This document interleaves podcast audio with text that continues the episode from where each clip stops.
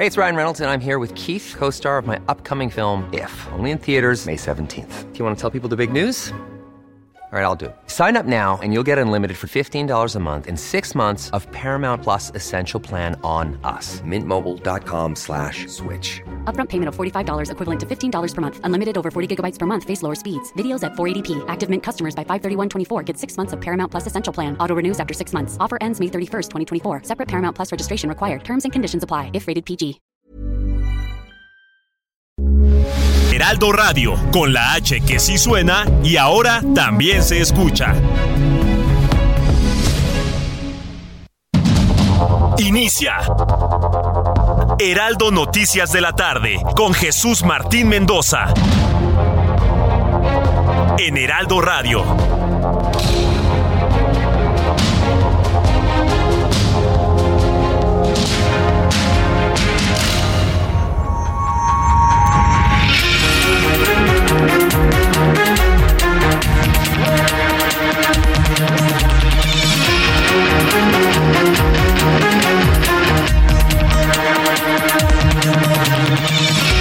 Muy buenas tardes, mi nombre es Ángel Arellano y le saludo en nombre de Jesús Martín Mendoza, quien estará con usted aquí en los próximos minutos.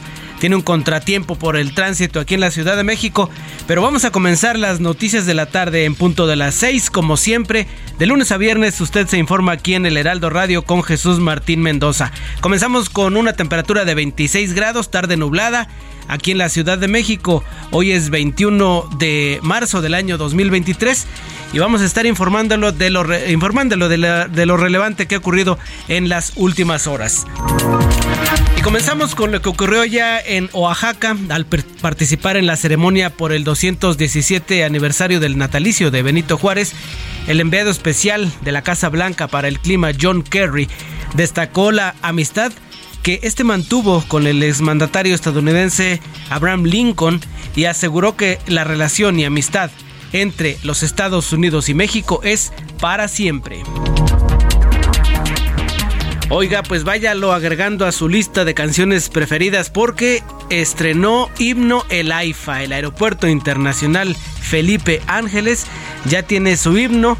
Se dio a conocer durante la ceremonia por el primer aniversario del aeropuerto allá en la base militar de Santa Lucía, allá en el aeropuerto Felipe Ángeles fue homenajeado con este himno. Es una pieza musical con la que se busca generar identidad y resaltar las ventajas que, según el gobierno federal, tiene esta terminal. Por cierto, no fue el presidente Andrés Manuel López Obrador.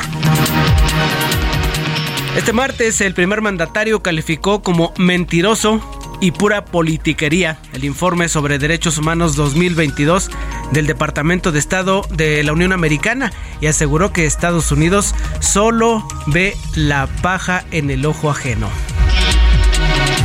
Un peritaje independiente sobre la muerte del actor Octavio Ocaña determinó que el actor había recibido un disparo de un arma superior al calibre 380 cuando se encontraba acostado sobre la carpeta asfáltica y no se suicidó ni se manipuló el arma de fuego, como lo aseguró la versión difundida por la Fiscalía del Estado de México, así que estaría cambiando la versión que se dio a conocer de manera oficial y se abre un nuevo frente, un nuevo frente en este caso que estuvo siempre lleno de irregularidades, de misterios, de contradicciones y que ahora con este peritaje independiente se abriría una nueva ruta en las líneas de investigación sobre la muerte de este actor Octavio Ocaña. Así estamos comenzando con parte de la información en este martes martes 21 de marzo del año 2023. Pero le tengo más información con un resumen de mi compañera Giovanna Torres. El Departamento de Estado defendió este martes su informe anual de derechos humanos en el mundo tras las críticas recibidas por el presidente mexicano Andrés Manuel López Obrador, a quien respondió que el gobierno estadounidense no esconde los problemas debajo de la alfombra. La Fiscalía General de la República impugnó la sentencia que ordena cancelar la orden de aprehensión contra el exgobernador de Tamaulipas, Francisco Javier García Cabeza de Vaca, la cual fue girada por su presunta responsabilidad en los delitos de delincuencia organizada y operaciones con recursos de procedencia ilícita. El coordinador de Morena en el Senado, Ricardo Monreal, rechazó que exista línea para no designar a los comisionados del INAI, luego de que el presidente Andrés Manuel López Obrador objetara los nombramientos de Anat Yadira Alarcón y Rafael Luna. Subrayó en ese sentido que se encuentra preocupado ya que el Instituto Nacional de Transparencia podría quedar inoperante una vez que se concrete la salida del comisionado Francisco Javier Acuña Llamas a finales de este mes. Tras cuatro días en calidad de desaparecidos, la Fiscalía General de Justicia de Nuevo León confirmó la localización con vida de los dos hermanos estadounidenses, Hugo Yarcet de nueve años y Aranza Yosemite de 16. Hasta el momento se desconoce el motivo de la desaparición, pero según los reportes habría sido por un tema familiar. Everardo Rosales Espinosa, ex tesorero del municipio de Coxquihui, Veracruz, junto con su esposa fueron asesinados a balazos frente a la casa habitación de una regidora del partido Fuerza por México. De acuerdo con reportes policiales, los asesinos dejaron un arcomensaje escrito en la zona en donde acudieron elementos policiales y ministeriales para iniciar las investigaciones. Rodrigo Márquez Juárez, presunto líder de la célula delictiva conocida como Los Rorros, la cual está relacionada con extorsiones a comerciantes de la Merced, fue detenido por policías de la Secretaría de Seguridad Ciudadana de la Ciudad de México después de asaltar un hombre en la alcaldía Venustiano Carranza. La Secretaría de Seguridad del Estado de México confirmó que la presunta agresora de Norma Lisbeth, estudiante de secundaria que murió hace unos días por un caso de bullying, se encuentra en buenas condiciones al interior del centro de reclusión juvenil y que no ha sido agredida o se ha autoinfligido alguna lesión. Esto después de que surgiera el rumor de que la menor habría intentado suicidarse al interior del centro de internamiento para adolescentes Quinta del Bosque. Muchas gracias, Giovanna Torres, y también muchas gracias a mi compañero Ángel Arellano. Muchas gracias, Ángel, por darle arranque a nuestro programa de noticias con los asuntos más importantes del día de hoy. Le saluda Jesús Martín Mendoza con toda la información importante a esta hora de la tarde. Oiga, calcule bien su tiempo, ¿eh? Para que no vaya a llegar tarde a donde tiene que llegar, como el primo de un amigo, ¿no? por supuesto. No, es que el tránsito está sobre todo desde la colonia Cuauhtémoc hasta este punto, muy, muy complicado. Ármese de paciencia, eso sí, por favor, no se enoje, vaya con, con calma, no rebase, no aviente el auto, no se enfrasque en problemas con la vialidad. Acuérdense que lo está esperando, pues sus compañeros de trabajo, lo está esperando su familia. Eso es muy importante y deme la oportunidad de darle acompañamiento, acompañarle durante todo este trayecto a esta hora de la tarde. Para usted que me escucha tanto en México como en los Estados Unidos, aquí en el Heraldo Radio. Bien, vamos a revisar la información. Entramos directamente con mi compañera Guadalupe Flores, corresponsal en Cuernavaca, Morelos. Y esto es una actualización. El gobernador del estado, Cuauhtémoc Blanco, ha confirmado que buscan a por lo menos dos cuerpos de víctimas tras esta explosión que ya le adelantaba mi compañero Ángel Arellano. Adelante, Guadalupe Flores. ¿Cómo te va? Muy buenas tardes. Hola Jesús, eh, saludo con mucho gusto desde Cuernavaca, Morelos. Así es, eh, pues esta eh, fuerte explosión en un taller de pirotecnia ubicado en el poblado de Santa Bárbara del barrio de San Sebastián, en el municipio de Totolapa, pues eh, dejó 15 personas heridas y por lo menos 7 personas sin vida según eh, pues informes de, de, la Coordinación de Protección Civil del Estado de Morelos, eh, lo que se sabe es que los restos humanos quedaron esparcidos a un radio de 800 metros. La explosión se registró el de ayer, un minuto antes de las 7 de la noche, y los cuerpos de emergencia comenzaron media hora después para atender a los lesionados y buscar entre los escombros a personas desaparecidas. se habla, de acuerdo a lo que ha dicho el gobernador Cosimo Blanco Bravo, que hay 12 personas desaparecidas que se sabe que estaban dentro de ese taller que funcionaba de manera ilegal y que incluso en estos momentos está todavía el personal de la Secretaría de Defensa Nacional pues buscando los escombros. También eh, lo que está, eh, los servicios de salud han anunciado a través del secretario de Salud Marco Antonio Cantucuevas que se está llevando atención psicológica porque hubo eh, pues personas que, con crisis nerviosa, sobre todo por el estruendo y también pues las eh, llamas, las, el fuego que eh, pues eh, explotó en esta vivienda donde no se tenían los permisos para la, para producir eh, eh, polvorines. Y también lo que ha dicho el gobernador Cosimo Blanco Bravo es que se sabe que hay dos menores, dos eh, niñas de cinco años de edad que se encuentran hospitalizadas en, en un osocomio público eh, del poblado de, de y también hay una persona, un hombre de 60 años de edad que tuvo, que tuvo que ser trasladado hasta Cuernavaca para su atención médica derivado pues de las quemaduras que registró a consecuencia de esta de esta explosión, de esta fuerte explosión que se generó en el municipio de eh, Totolapan. La instrucción es hacer las revisiones en cada municipio para evitar que se dé este tipo de talleres clandestinos donde se eh, pues eh, se realizan o se elaboran estos tipos de, polvorines. Esa es la información. Sí, correcto. Entonces estamos hablando de un taller totalmente clandestino en este domicilio que estalla. Me imagino que estaban preparando pirotecnia para la Semana Santa, la Semana de Pascua fundamentalmente. Y eh, se habla de 15 lesionados. Esta cifra evidentemente podría subir. Se habla de personas desaparecidas también, Guadalupe. Sí, se habla de, eh, se encontraron cinco cuerpos y lo que se reporta es que eh, pues son siete las, las víctimas fatales, pero no se logran encontrar todavía dos. Ese es el último reporte que da la Coordinación Estatal de Protección Civil. 15 personas lesionadas, pero solamente tres fueron en estado de gravedad que, que tuvieron que ser trasladadas a hospitales. El resto fueron atendidas eh, por los eh, cuerpos de emergencias en la zona del desastre y eh, efectivamente, como tú bien lo refieres, pues esta explosión se originó al interior de esta vivienda donde se llevaba a cabo la manufactura y almacenamiento de material clandestino para eh, eh, juegos pirotécnicos y por supuesto también la diócesis de Cuernavaca ya emitió un comunicado de prensa donde hace el llamado a la población, sobre todo a feligreses, a no utilizar ese tipo de productos derivados de lo peligroso que es el, el, y que pueden ocasionar pues esto lo que hoy lo que vivimos el día de ayer aquí en Totolapan. Vaya, qué, qué, qué, qué, tristeza lo que acaba de ocurrir allá en Totolapan. Nos mantendremos al pendiente, Lupita Guadalupe Flores, con alguna actualización de la información que se genere en Morelos y alguna otra declaración del gobernador constitucional Cuauhtémoc Blanco. Muchas gracias por la información, Guadalupe Flores. Buenas tardes, Jesús. Saludos para todos. Hasta luego, que te vaya muy bien. Pues esto ha sucedido este martes. Hay binomios caninos que están buscando más víctimas en el epicentro de esta deflagración ocurrida en Totolapan, Morelos. Eh, hablan de siete personas muertas, inclusive podría la cifra aumentar a nueve si las personas desaparecidas se confirma que están de entre de los muertos y 15 lesionados.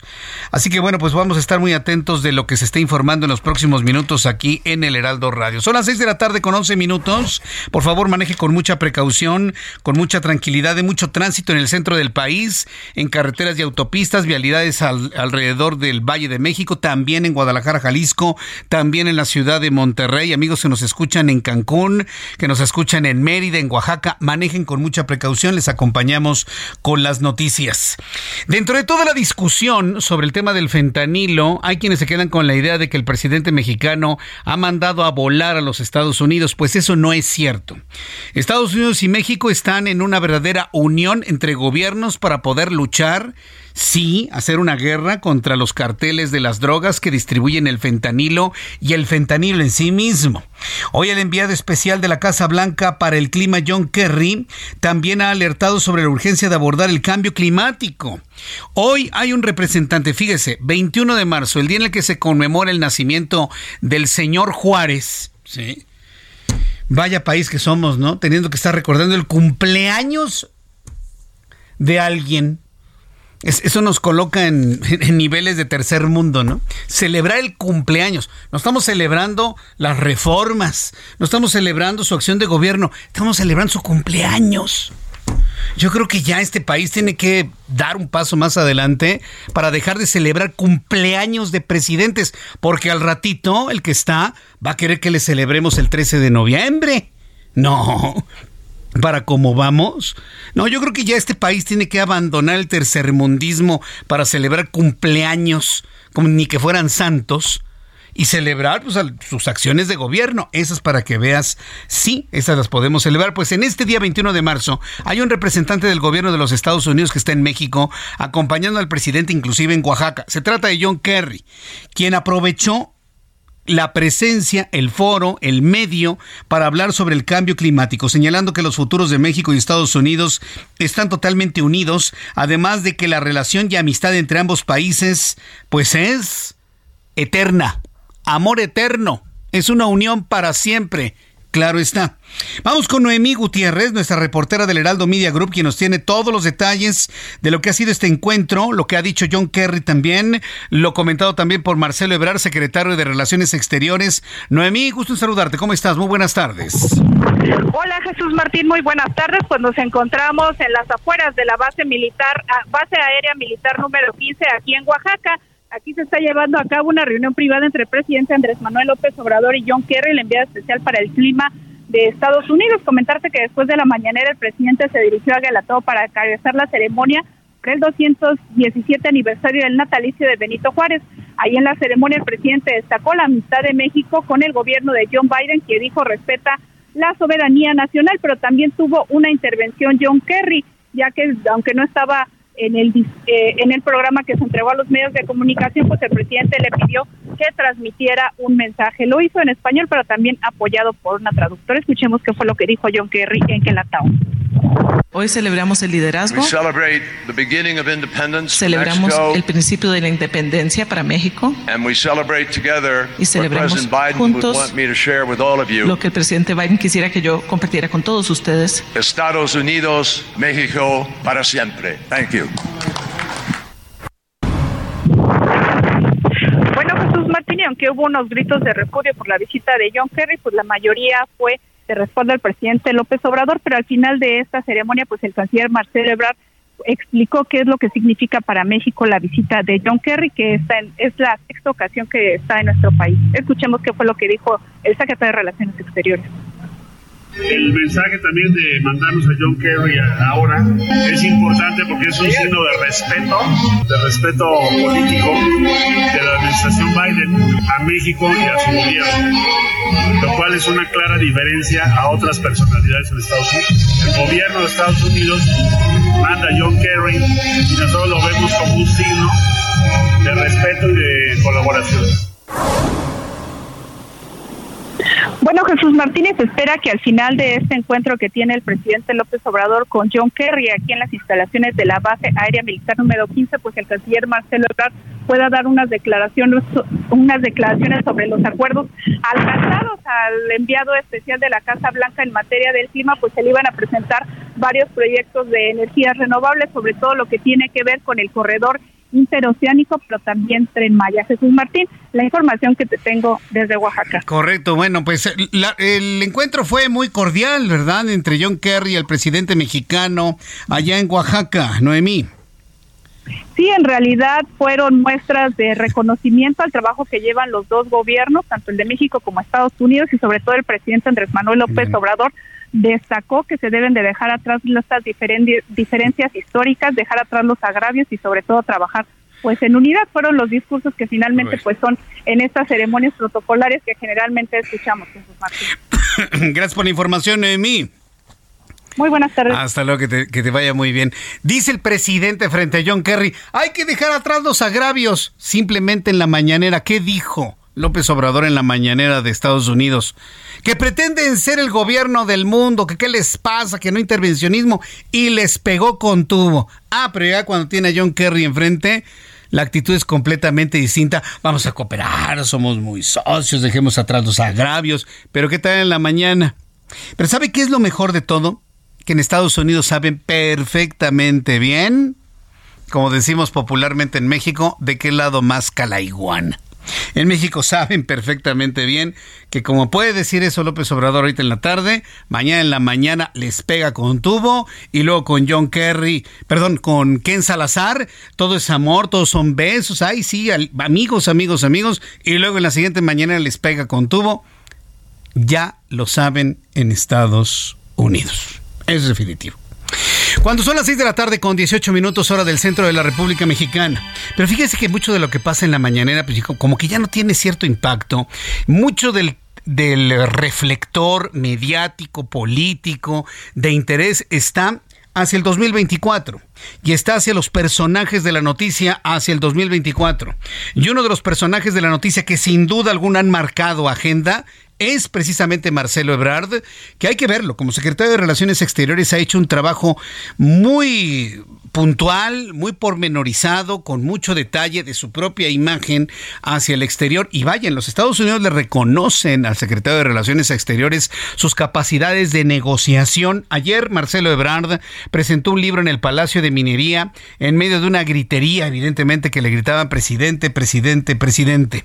El libro en sí mismo busca de alguna manera construir una, un andamiaje, eh, un cimiento para el conocimiento de quién es Marcelo Ebrard, de dónde viene, cuáles son sus intereses, cuáles son sus preocupaciones, cuáles van a ser sus ocupaciones, si el voto al interior de Morena lo designan como candidato y si el voto ciudadano lo convierte en presidente en 2024. Marta Lucía Mitcher, senadora de la República por el Movimiento de Regeneración Nacional, es coordinadora de redes de apoyo para Marcelo Ebrard. Estimada Marta Lucía Mitcher, qué gusto tenerla aquí en el Heraldo. Muy buenas tardes, bienvenida. Buenas tardes, Jesús Martín. Un saludo a usted y a todo su auditorio. La presentación de este libro se ha convertido en una parte fundamental para el trabajo que están haciendo de meter en la cabeza de la gente, de los ciudadanos, la idea de Marcelo Ebrard, su trayectoria y sus posibilidades como buen administrador rumbo al 2024. Esa ha sido la idea, ¿verdad, Marta Lucía?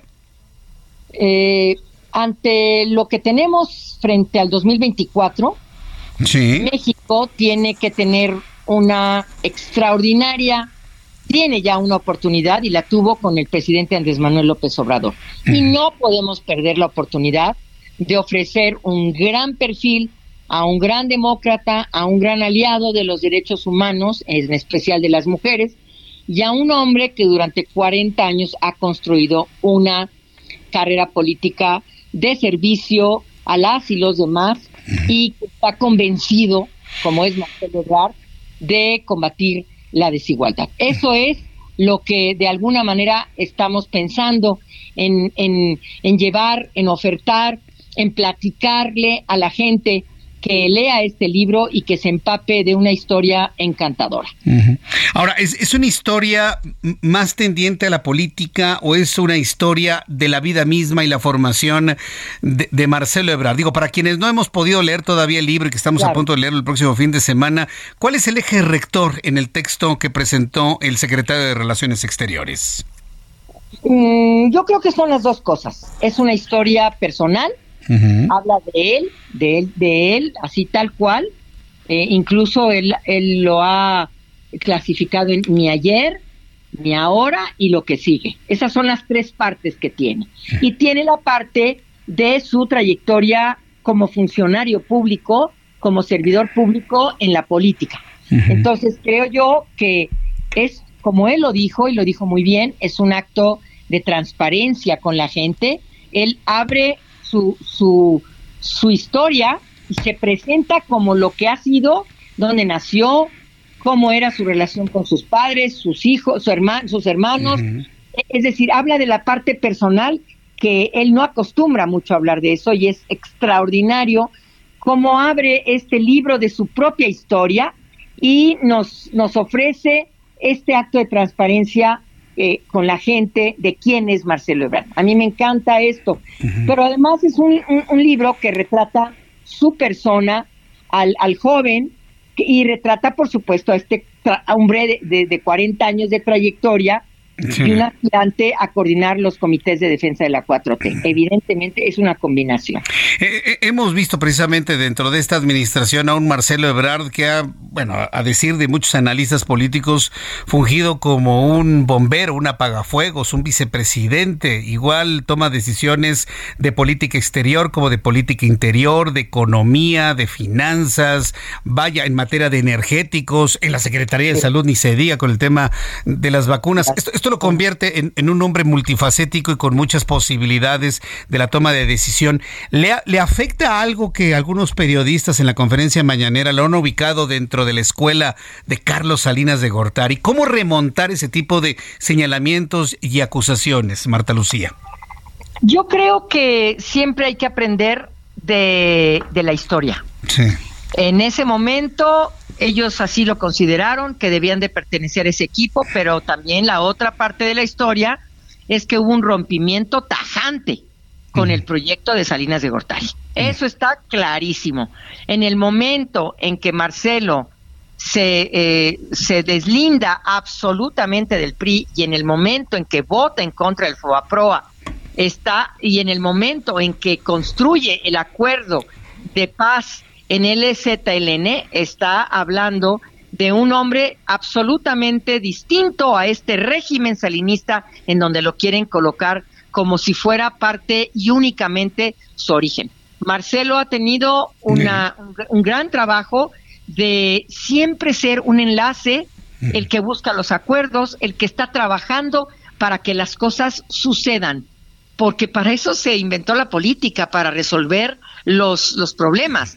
Y, y, quien lo quiera colocar y lo quiera eh, encuadrar únicamente en esta parte del salinismo, perdón, con todo respeto, se equivoca.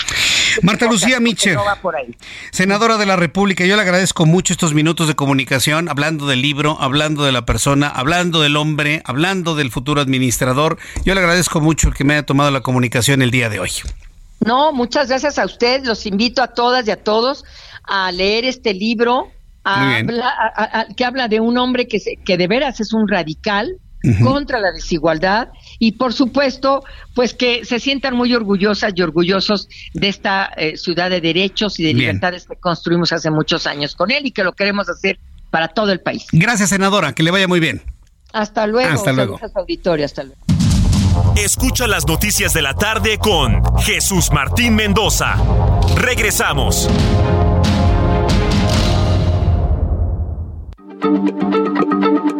Heraldo Radio, la H se lee, se comparte, se ve y ahora también se escucha.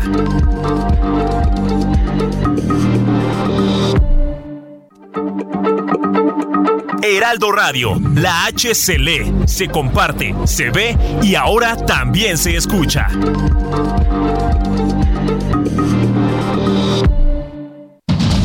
Continúa Heraldo Noticias de la tarde con Jesús Martín Mendoza.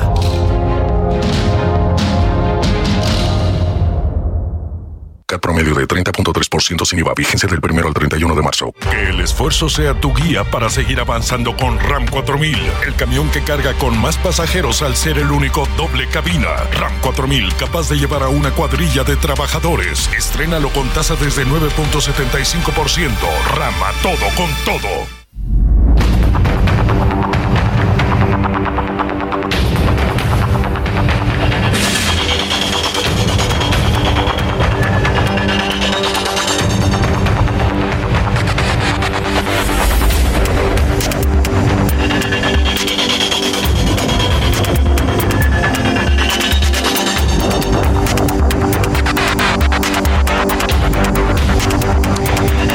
Las 6 de la tarde con 31. Las 6 de la tarde con 31, hora del centro de la República Mexicana. Escuche usted el Heraldo Radio.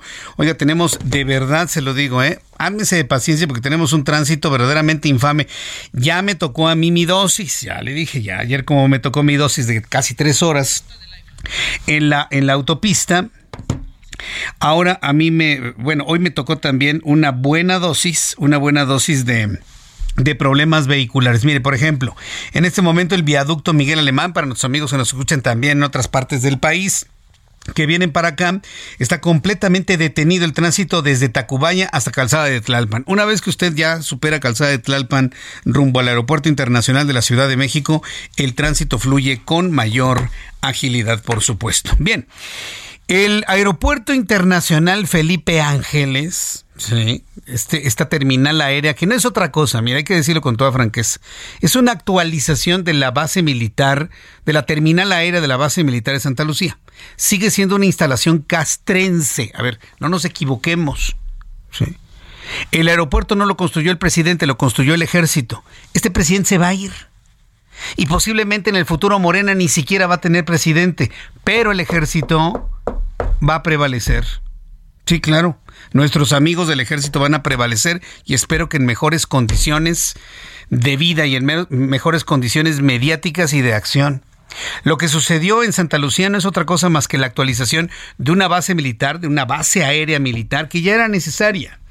Ahí en este lugar se realizan las prácticas aéreas, ahí los, eh, los integrantes de la Fuerza Aérea Mexicana aprenden a volar, aprenden a saltar, eh, ahí se hacen las demostraciones aéreas. Desde ahí parten los, las aeronaves involucradas en el plan de emergencias DN3. Y bueno, pues el presidente determinó que se construyera ahí una especie de aeropuerto internacional que se lo vuelvo a decir, será muy del ejército, pero no está autorizado ni por Mitre ni por OASI. Así haya aterrizado el Air Force One ahí. Eso se hizo nada más por un, un acto de, de, de amistad. Pero en realidad el servicio secreto nunca estuvo de acuerdo en que se arriesgara de ese modo al, al, presidente de los Estados Unidos. Pero bueno, esa es otra historia. Lo que le quiero decir es que esta terminal aérea está cumpliendo un año. Esta terminal aérea está cumpliendo un año muy pobres resultados, por más que le quieran decir, no, ya tiene cinco, ya tiene seis vuelos, ya tiene siete, ya tiene diez, ya tiene quince, no se van a comparar con los miles de operaciones que realiza el Aeropuerto Internacional de la Ciudad de México. Ángel Arellano Peralta ha tomado los datos más importantes de esta terminal aérea construida en la base militar de Santa Lucía y nos informa un año de su inauguración. 21 de marzo de 2022. Luis Crescencio Sandoval, titular de la Sedena, en la inauguración del AIFA. Seguiremos contribuyendo a la seguridad, desarrollo y bienestar del país y de los mexicanos. Señor presidente, como ya se mencionó, misión cumplida.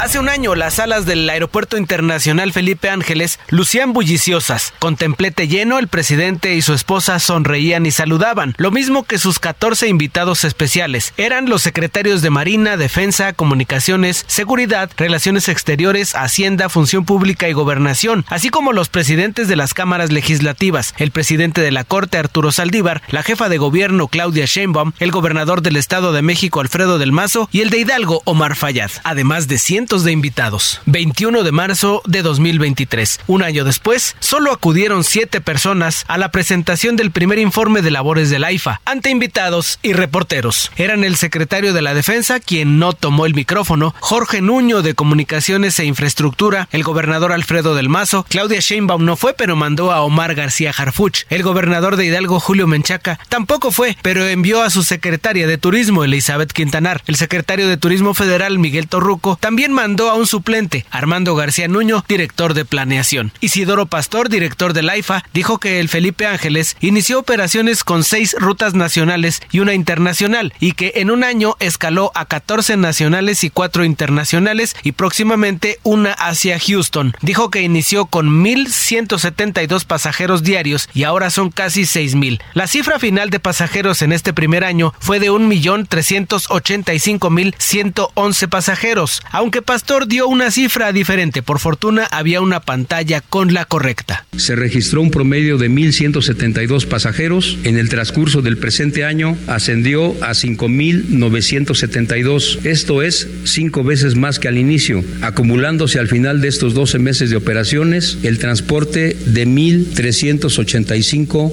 111 personas. Sin embargo, quedó por debajo de la cifra objetivo de 2.4 millones de pasajeros. Jorge Nuño, secretario de Infraestructura, Comunicaciones y Transportes, dijo que se trabaja en las vías de acceso al aeropuerto y que este año se concluirá el tren suburbano Buenavista AIFA. Por cierto, ¿dónde estaba el presidente Andrés Manuel López Obrador? En Guelatao, Oaxaca, en la ceremonia por el 217 aniversario del natalicio de Benito Juárez. Lástima porque se perdió el estreno del himno de El AIFA.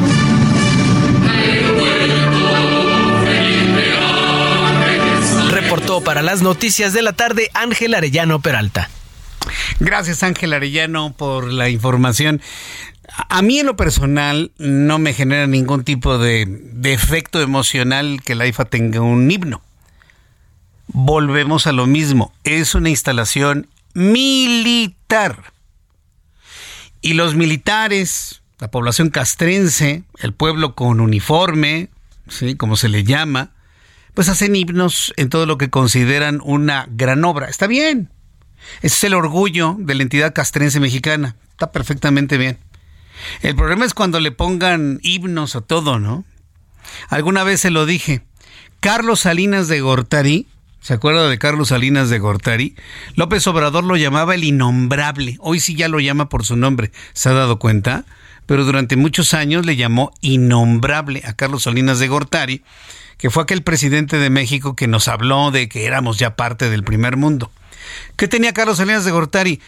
Un eh, un eslogan que se llamaba solidaridad. El de ahora le llama bienestar. ¿Y qué tenía Carlos Salinas de Gortari? Un himno que salía y que se escuchaba en toda la radio y en toda la televisión, no había internet en ese entonces, en toda la radio, en todo, eh, en toda la radio, en toda la televisión, en el cine, que se llamaba Solidaridad. ¿Lo tienes? Escuche, Solidaridad. Ese era un himno gubernamental, escúchenlo.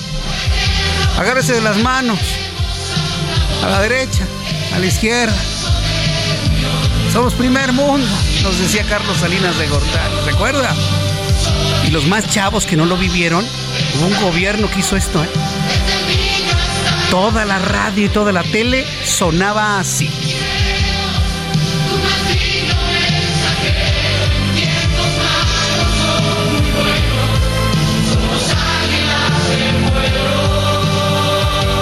Y todos cantaban Solidaridad.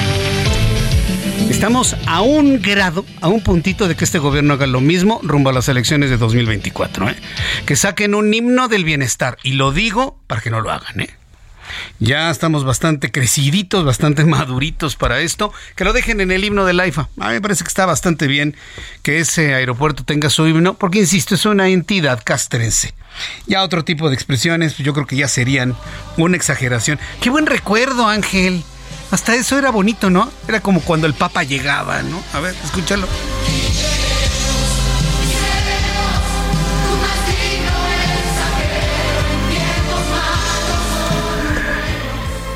Cuando éramos jóvenes el futuro era distinto, ¿no? Como dicen ahí en Tomorrowland. Bueno, así era el México de antes, ¿no? Con himnos y toda la cosa. Estamos muy cercanos a esa tentación de hacer cancioncitas e himnos. Y cuando eso suceda, pues se va a acordar usted de mí, por supuesto. Son las 6 de la tarde con 40 minutos hora del centro de la República Mexicana muy atentos de... ¿Sabe que La vocación del AIFA está muy bien enfocada para la carga. ¿eh? Y ahí sí debo reconocer que en materia de carga ha estado funcionando muy bien. Nuestros buenos amigos de DHL están encantados, fascinados con la operatividad que para carga les está dando AIFA. Ahí sí, ni hablar. También es importante reconocer lo que sale bien. Ese aeropuerto como el que se había proyectado en Tizayuca tienen la vocación de ser aeropuertos de carga, sin duda alguna. El lema del, del este, ¿cómo se llama? De este himno del AIFA es tus puertas a la aviación. Por si alguien quiere consultarlo en internet, así búsquelo y ya disfrútelo, por supuesto. Bien, cuando son las 6 de la tarde con 41 minutos hora del centro de la República Mexicana, la representación legislativa del Movimiento de Regeneración Nacional ante el Instituto Nacional Electoral es decir, Morena ante el INE, llamó a transparentar los recursos destinados a la gira del consejero presidente Lorenzo Córdoba por los Estados Unidos, que realizará del 20 al 24 de marzo. Elia Castillo, reportera del Heraldo Media Group, nos informa. Adelante, Elia.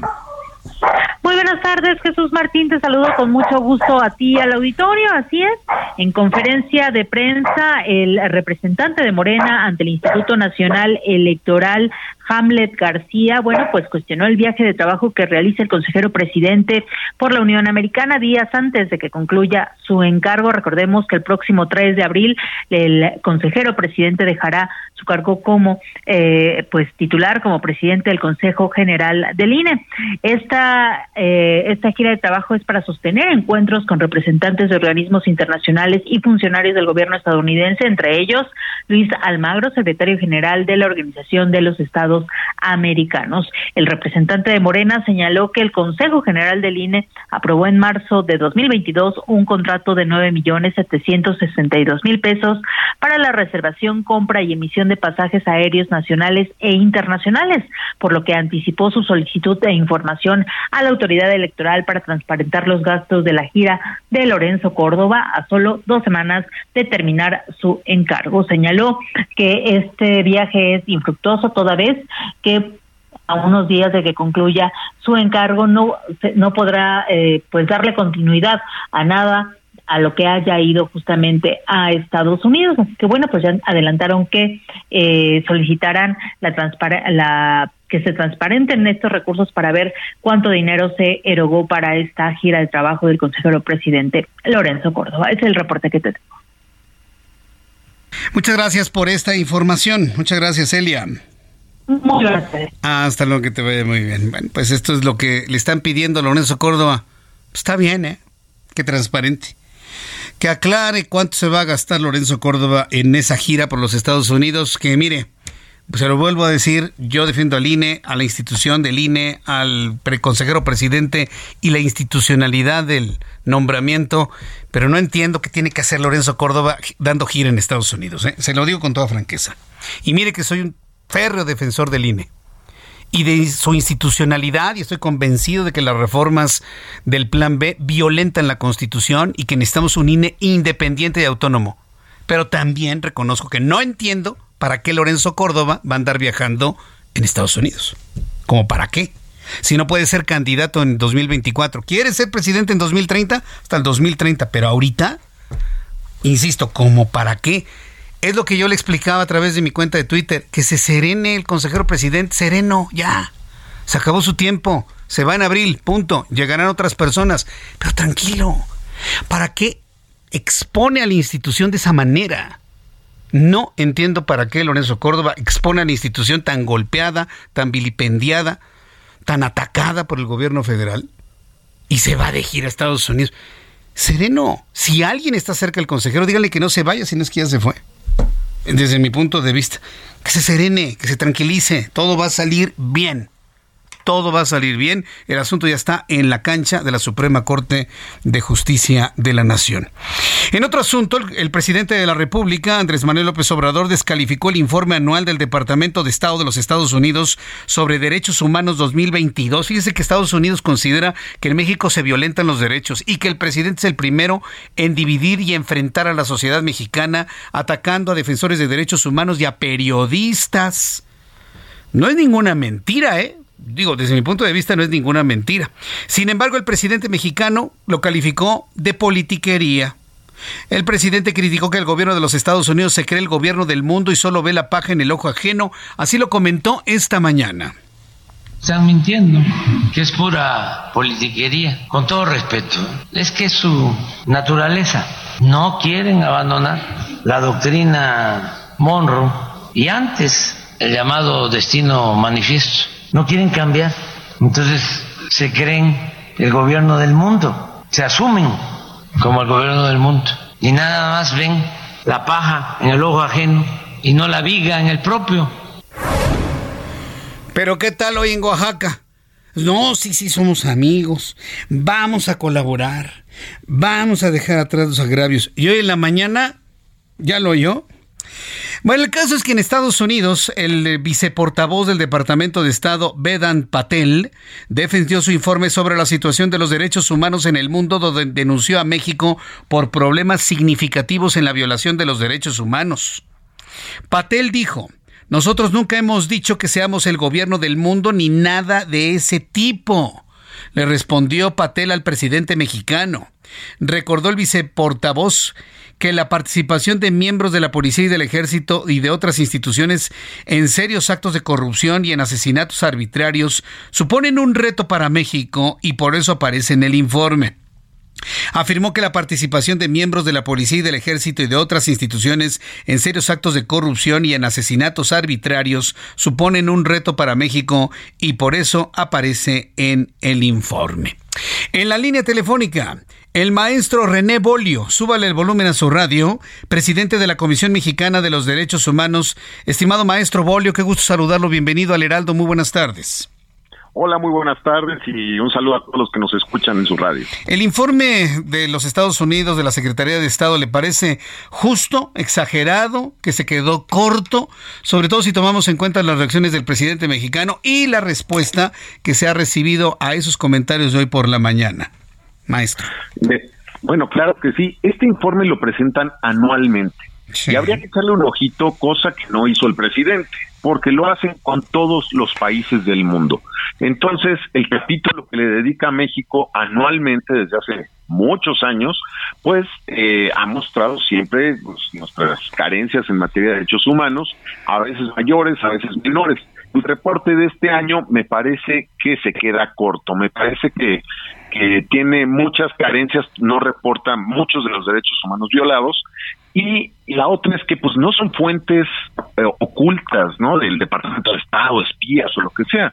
Se basan en eh, informes propios de nacionales, de mexicanos, de derechos humanos, se basan en la prensa, se basan en sus reportes propios y eh, y el decir que mienten me parece primero que no lo leyó porque eh, dicen verdades a ojos de cualquiera, de cualquiera que viva en este país se sabe cómo se violan algunos de los derechos humanos y no es que todos. Y segundo, pues tiene una serie de de de decir de, de, de balas que lanzar contra los Estados Unidos, ¿no? De, decirles que si son los guardianes del mundo, que si la paja en el ojo ajeno y tal. Pero este, este informe a pesar de todo, pues marca en todos y cada uno de los países del mundo. Si uno se pone a ver, pues tienen ahí de, de África, Asia, Latinoamérica y México aparece mal y ha aparecido mal desde hace mucho tiempo. Esto no es de su gobierno. Sí, pero, lo asume como suyo, ¿no? Y, y, y, se decanta en descalificativos hacia los Estados Unidos. Esto no trae nada bueno, ¿no? En la relación con los Estados Unidos. Y luego, si después se andan apapachando y abrazando en reuniones como la del día de hoy en Oaxaca, ¿usted qué piensa de ello, maestro? Bueno, el tema con los Estados Unidos, pues es siempre muy delicado, ¿no? Porque es la, mayor potencia mundial y es la situación de que estamos aquí al lado.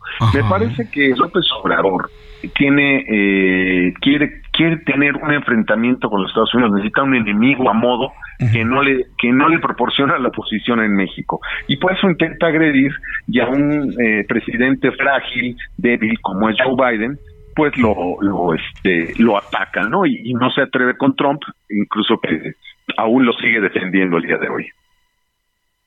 Bien, ¿qué hacemos con los derechos humanos en México? Tomando en cuenta el informe de los Estados Unidos, ¿cómo lo arreglamos, maestro, desde su punto de vista? Pues vamos a hablar de instituciones. Primero, el Departamento de Estado de, los Estados Unidos en este informe, al cual le faltan muchas cosas. Por ejemplo, el tema del derecho eh, la libertad de tránsito de los mexicanos, ¿no? Hoy no podemos circular por muchas carreteras del país, por muchos lugares, ¿Por qué? Por la delincuencia.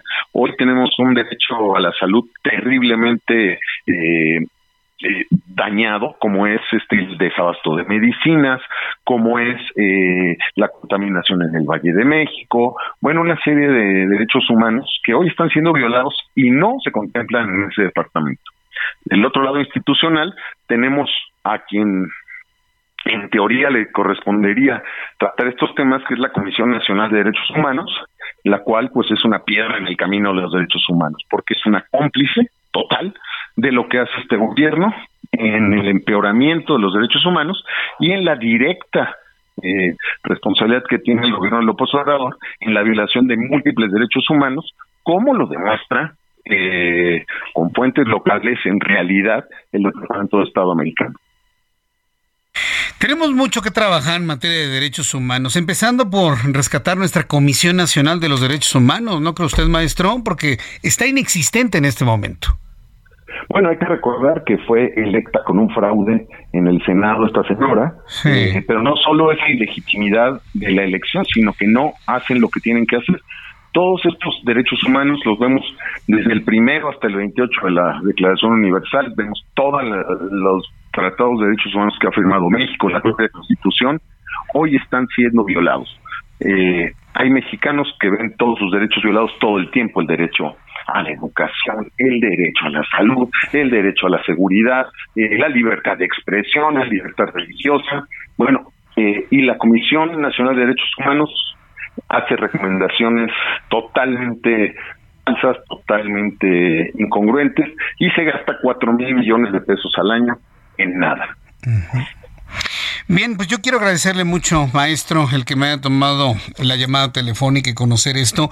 Es preocupante realmente. Digo, entiendo que el informe lo hace los Estados Unidos cada año, pero creo que este ha sido uno de los más enérgicos por ponerle un calificativo en contra de México, ¿no cree usted?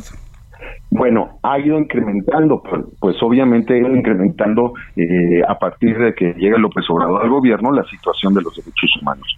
Sí, por supuesto, ya habla de complicidad del gobierno y no es del gobierno, eh, no está hablando del presidente, aunque lo crea, pero sí están hablando de sus empleados, están hablando de los militares, están hablando de policías, están hablando de jueces que son cómplices en la violación de los derechos humanos. Ahora, si él se lo toma personal, bueno, pues que también lo corrija, ¿no? Maestro Bolio, le agradezco mucho el que me haya tomado la comunicación el día de hoy. Que tenga muy buenas tardes, maestro. Muy buenas tardes, un saludo a todos. Un saludo, que le vaya muy bien. Bueno, pues ahí están las consideraciones de alguien que evidentemente sabe y está completamente metido en esto, presidente de la Comisión Mexicana de los Derechos Humanos, el maestro René Bolio. Mira, hay un asunto en el cual todos coincidimos. Tristemente, la lucha de millones de mexicanos a lo largo de la historia para tener una comisión que defienda los derechos humanos está inexistente. La Comisión Nacional de los Derechos Humanos con la señora Piedra, que además fue elegida a través de un fraude en el Senado, pues no existe. No hay Comisión Nacional de los Derechos Humanos. Dígame en qué momento se han generado recomendaciones. Nada, absolutamente nada. Nada, nada. Yo recuerdo tiempos en los que la CNDH era noticia un día sí y el otro también por la cantidad de recomendaciones que estaba generando en contra de los gobiernos que estaban en funciones y de manera particular el de Vicente Fox y el de Felipe Calderón Hinojosa. Y ahora, ahora es verdaderamente una pena que no tengamos NDH. Bueno, vamos a ir a los anuncios. Le recuerdo a nuestros amigos que nos escuchan en algunas entidades que pueden seguir este programa hasta las 8 de la noche a través de digitales www.heraldodemexico.com.mx y a través de la aplicación del Heraldo de México. Escucha las noticias de la tarde con Jesús Martín Mendoza. Regresamos.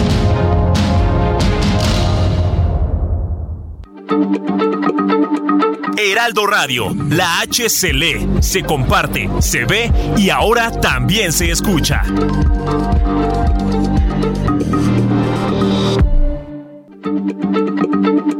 Heraldo Radio, la H se lee, se comparte, se ve y ahora también se escucha.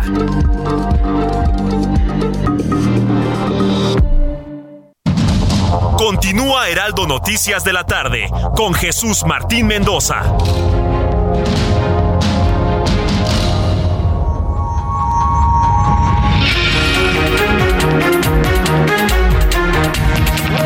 Son las 7 en punto, las 19 horas en punto hora del centro de la República Mexicana. Escucha usted el Heraldo Radio. Yo soy Jesús Martín Mendoza con toda la información importante del día de hoy. Fíjese que he recibido varios mensajes a través de mis redes sociales preguntándome sobre lo que le he dado a conocer en días anteriores sobre estas técnicas de lectura. He recibido todo tipo de comentarios. Muchos a favor, unos cuestionándome cómo es posible que tengamos que volver a aprender a leer. Fíjese que ese es el, el concepto que ha de alguna manera simbrado a la opinión pública y de manera concreta al público que escucha el Heraldo Radio. Son muchas las preguntas, mire, no me daría tiempo de, de, contestarlas porque vaya, en principio, pues yo no soy especialista en esto. Entonces lo que he decidido es invitar a nuestros amigos de Sileo para que nos expliquen esto, es decir, cómo funciona, cómo, se prepara el cerebro, cómo nos entrenamos. Esto es muy interesante porque estamos hablando de un entrenamiento. Acuérdese que aquí en el Heraldo yo no le presento cosas mágicas, aquí yo no le presento cosas que no pueda hacer usted. Estamos hablando de herramientas modernas, de herramientas de vanguardia pero en donde la participación de usted con el ejercicio, con el entrenamiento, con la disciplina, con la dedicación, lo van a llevar a usted al éxito. ¿Cuál va a ser el éxito de esto? Pues leer mejor, de manera más eficiente, de manera más veloz, con mayor comprensión. Y fíjese que en estos tiempos que estamos tan bombardeados de redes sociales y de información a través de Internet, la lectura se convierte en verdaderamente fundamental para poder asimilar tanto conocimiento que otras generaciones ya hubiesen querido y que gozamos en este tiempo. Está con nosotros Abigail Chávez, ella es licenciada en pedagogía, es especialista en neuroeducación, fíjese el concepto tan interesante. Abigail Chávez, bienvenida. Gracias Jesús, buenas tardes. Neuroeducación, es, nuevo el concepto, ¿verdad? Relativamente, ¿no? Relativamente, sin embargo, pues bueno, como lo ves, se está implementando eh, pues en busca de esta mejora, obviamente, de la educación, de la formación con distintas ramas, ¿no? Tanto lo psicológico, lo pedagógico y pues obviamente que lleguemos a un buen resultado. Un buen resultado. Y precisamente ha llamado la atención en otras ocasiones que hemos platicado con los amigos de Sileo, esta estrategia de volver a aprender a leer. Es decir, nos enseñaron mal o nos enseñaron como se aprendía en ese entonces y ustedes están ofreciendo una técnica que nos mejora velocidad, comprensión, aprendizaje eh, con estas técnicas. A ver, coméntanos cómo es esto para que el público que tiene estas dudas pues las pueda disipar, por favor, Abigail. Claro que sí, gracias Jesús. Pues como bien lo comentas, es un entrenamiento integral. No solo vamos a la lectura, sino vamos a trabajar con todo nuestro sistema, nuestro cerebro, el desarrollo de habilidades y obviamente potencializar nuestras cualidades que nos va a permitir mejorar la lectura, mejorar nuestro aprendizaje. Dirían por ahí como volver a subir el switch para que aprendamos de una mejor manera. Ahora, es posible aprender a cualquier edad, porque también hemos platicado aquí en el Heraldo sobre la plasticidad cerebral y las capacidades de aprendizaje de un niño, de un adolescente, de un adulto y de un adulto mayor. ¿Una técnica de lectura puede estar al alcance de cualquier persona de cualquier edad? Claro que sí, claro que sí. En sí, Leo, eh, Jesús, lo que vamos a hacer es justo darle este entrenamiento a tu cerebro para que esta plasticidad pues regrese, ¿no? Sea mejor para que tengan pues obviamente un mejor resultado. Entonces vamos a entrenar el cerebro, gimnasia cerebral, plasticidad neuronal, diversos ejercicios que nos van a ayudar para que la lectura pues obviamente nos abra ese, ese paso a tener pues un mejor aprendizaje. De hecho, el entrenamiento nos va a permitir tener un aprendizaje de 3 a 10 veces más rápido. Correcto. ¿Qué hay de la capacidad visual? ¿Qué es lo que hacen con los ojos? Claro que sí, también le vamos a dar un entrenamiento para ampliar el campo visual. Ya no vayamos palabra por palabra, sino vayamos tras ideas completas. Eso a nuestro cerebro le va a ayudar porque va a entender de una mejor manera. Actualmente leemos palabra por palabra. Así Inclusive hasta letra por letra, algunos. Así es. Tú nos vas a enseñar a leer entonces ideas completas desde el artículo, sujeto, predicado, toda la idea completa de un solo golpe. Así es. ¿Cómo se logra eso? Eh? Nuestra capacidad, Jesús natural, son 160 grados. De la visión. Exactamente, de la visión. Al leer se reduce de 1 a 2 grados. En este entrenamiento de sí leo vamos a ir de menor a mayor, algo bien importante que mencionabas, la constancia y el compromiso es lo que nos va a permitir ampliar el campo visual para que aprovechemos lo que tenemos por naturaleza y vayamos tras la idea completa, lo cual nos va a permitir, además de 10 veces más rápido, que podamos entender, comprender e interpretar mejor la lectura. Hablando sobre el campo visual, otra de las preguntas que me han hecho es qué pasa con las personas que tienen vista cansada, presbicia, ¿qué pasa con las personas que tienen eh, algún nivel de miopía o de hipermetropía? Pueden también ampliar sus campos visuales para eficientar su lectura? Mira, para esto en Sileo vamos a hacer una evaluación, ¿no? Donde vamos a conocer ah, cuáles son sus parámetros lectores, cuáles son sus necesidades y de ahí viene la semi-personalización del sistema. Obviamente vamos a tratar pues de ampliar el campo visual lo más posible en cuanto a cada persona para que puedan llegar pues a este ideal que es ir tras ideas completas. Una de las cosas que motivan a muchas personas sin duda alguna, es la velocidad de los resultados. Digo, tampoco estamos hablando de lo mágico. Pero, digamos, ¿cuáles son las, eh, las fronteras de tiempo para ir alcanzando algunas metas en cuanto a este objetivo de leer más, más rápido y con total comprensión? Como lo hablábamos en un inicio, la constancia y el compromiso son los que nos va a abrir eh, pues un buen camino.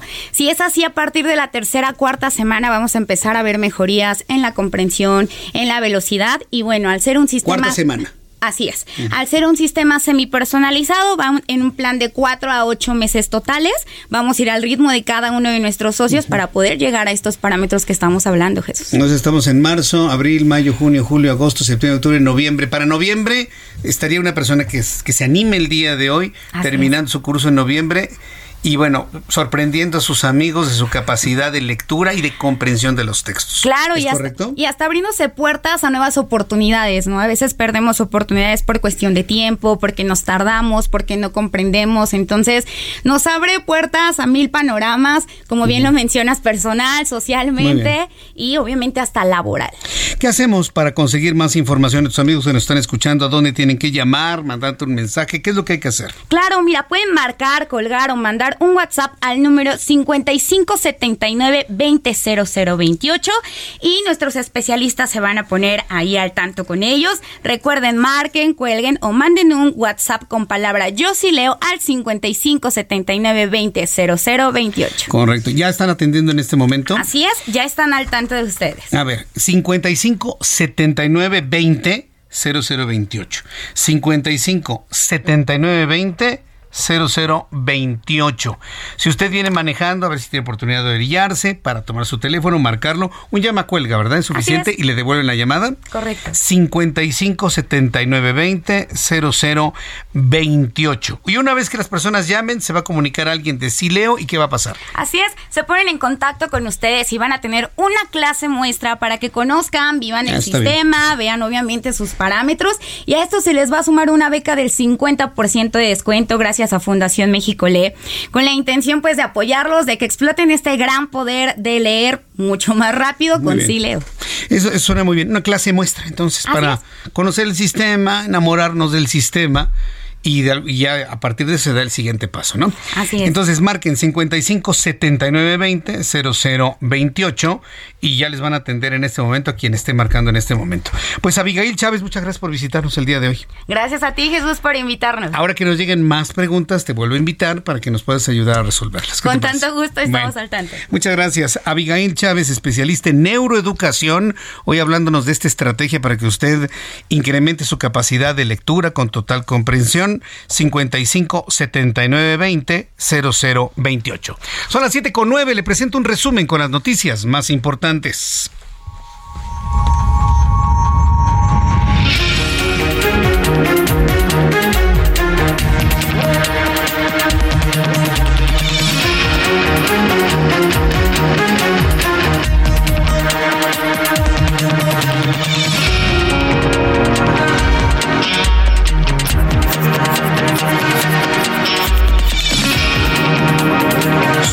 9 y este es un resumen con las noticias más importantes aquí en El Heraldo. En entrevista con El Heraldo Radio, hace unos minutos el presidente de la Comisión Mexicana de los Derechos Humanos, René Bolio, afirmó que el informe anual en derechos humanos del Departamento de los Estados Unidos se quedó corto, así lo dijo, además de señalar que el presidente mexicano no leyó y destacó la comisión que la Comisión Nacional de los Derechos Humanos ha convertido en una piedra al ser cómplice del actual gobierno y es la voz del doctor René Bolio. Pues vamos a hablar de instituciones. Primero, el Departamento de Estados de, los Estados Unidos tiene este informe, al cual le faltan muchas cosas. Bueno, una serie de derechos humanos que hoy están siendo violados y no se contemplan en ese departamento. Del otro lado institucional tenemos a quien en teoría le correspondería tratar estos temas, que es la Comisión Nacional de Derechos Humanos, la cual pues es una piedra en el camino de los derechos humanos, porque es una cómplice total de lo que hace este gobierno. La Comisión Nacional de los Derechos Humanos es una piedra en el camino. Durísimo, René Bolio aquí en el Heraldo Radio. En entrevista con el Heraldo, la senadora de Morena, Marta Lucía Micher, afirmó que rumbo a 2024 México tiene una segunda gran oportunidad de ser gobernado por una figura como la del secretario de Relaciones Exteriores, Marcelo Ebrard, a quien definió como un gran demócrata y una persona transparente. Lo que dijo lo comparte a través de su libro El Camino de México. Es Marta Lucía Micher. México tiene que tener una extraordinaria, tiene ya una oportunidad y la tuvo con el presidente Andrés Manuel López Obrador. Y no podemos perder la oportunidad de ofrecer un gran perfil a un gran demócrata, a un gran aliado de los derechos humanos, en especial de las mujeres, y a un hombre que durante 40 años ha construido una carrera política de servicio a las y los demás y está convencido, como es Marcelo Ebrard, Pues sí, pues parece que al presidente no le ha gustado la mediatización de Marcelo Ebrard, quien se ha colocado pues a la cabeza de la carrera hacia la candidatura de Morena. ¿Por qué le digo esto? Porque fuentes de la Secretaría de Relaciones Exteriores han revelado que Marcelo Ebrard fue bajado para asistir a la cumbre de Iberoamérica en representación de México y que me lo bajan. No, no, no, no, no te creas que ya la hiciste usted se queda en México. El que va a ir es Maximiliano Reyes, subsecretario para América Latina y el Caribe. Fuentes de Relaciones Exteriores nos han confirmado, han bajado a Marcelo Ebrard de la cumbre de Iberoamérica.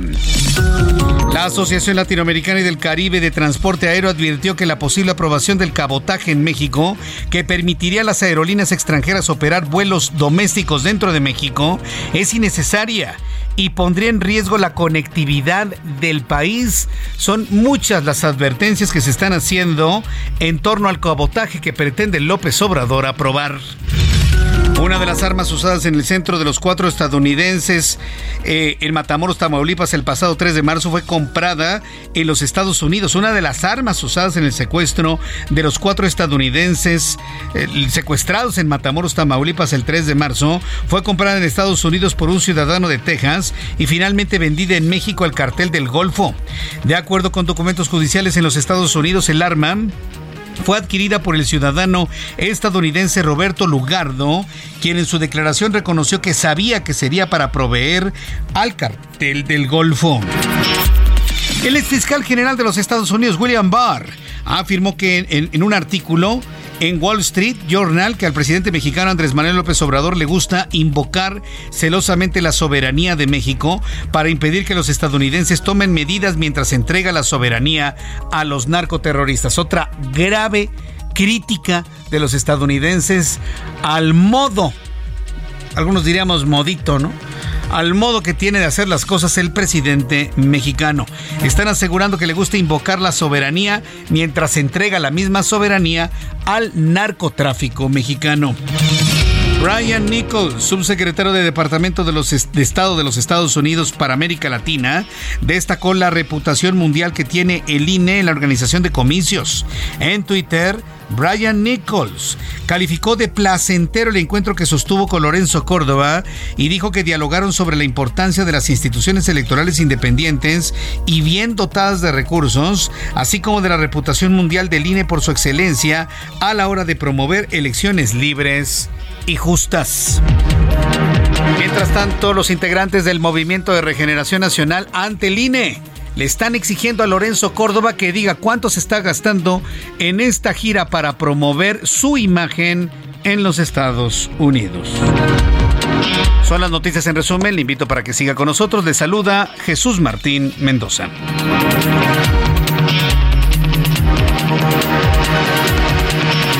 7 con 15, 7 y cuarto, las 7 y cuarto tiempo del centro de México. Escucha usted el Heraldo Radio.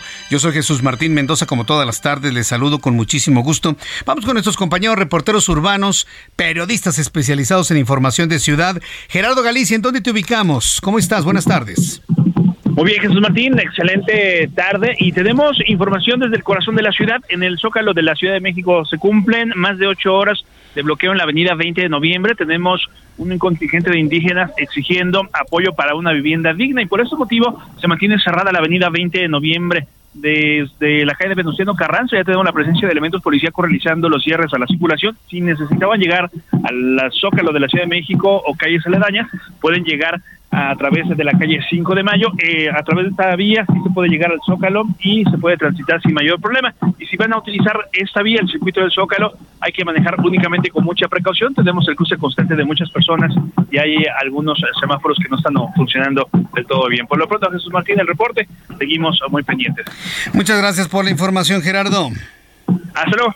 Hasta luego, que te vaya muy bien. Javier Ruiz, gusto en saludarte. ¿En dónde te ubicamos? El gusto es mío, Jesús Martín, en la zona sur de la Ciudad de México y bastante complicado ya el circuito bicentenario, prácticamente detenido desde la zona de Revolución y esto en dirección hacia el perímetro de la Avenida de los Insurgentes, hacia Miscuac, incluso para continuar hacia la calzada de Tlalpan, pues el avance prácticamente a vuelta de rueda en el mejor de los casos.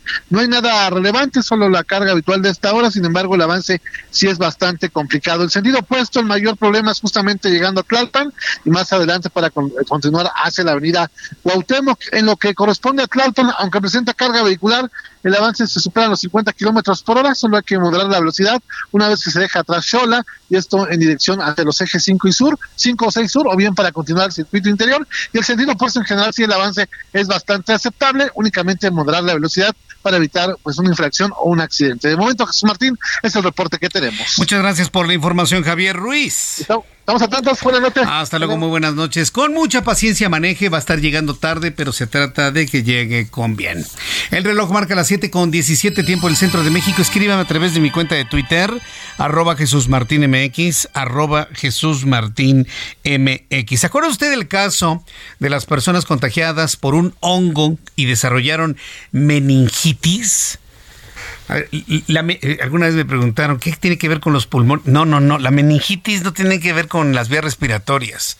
La meningitis es una inflamación de las meninges. Y las meninges son las capas que protegen al cerebro.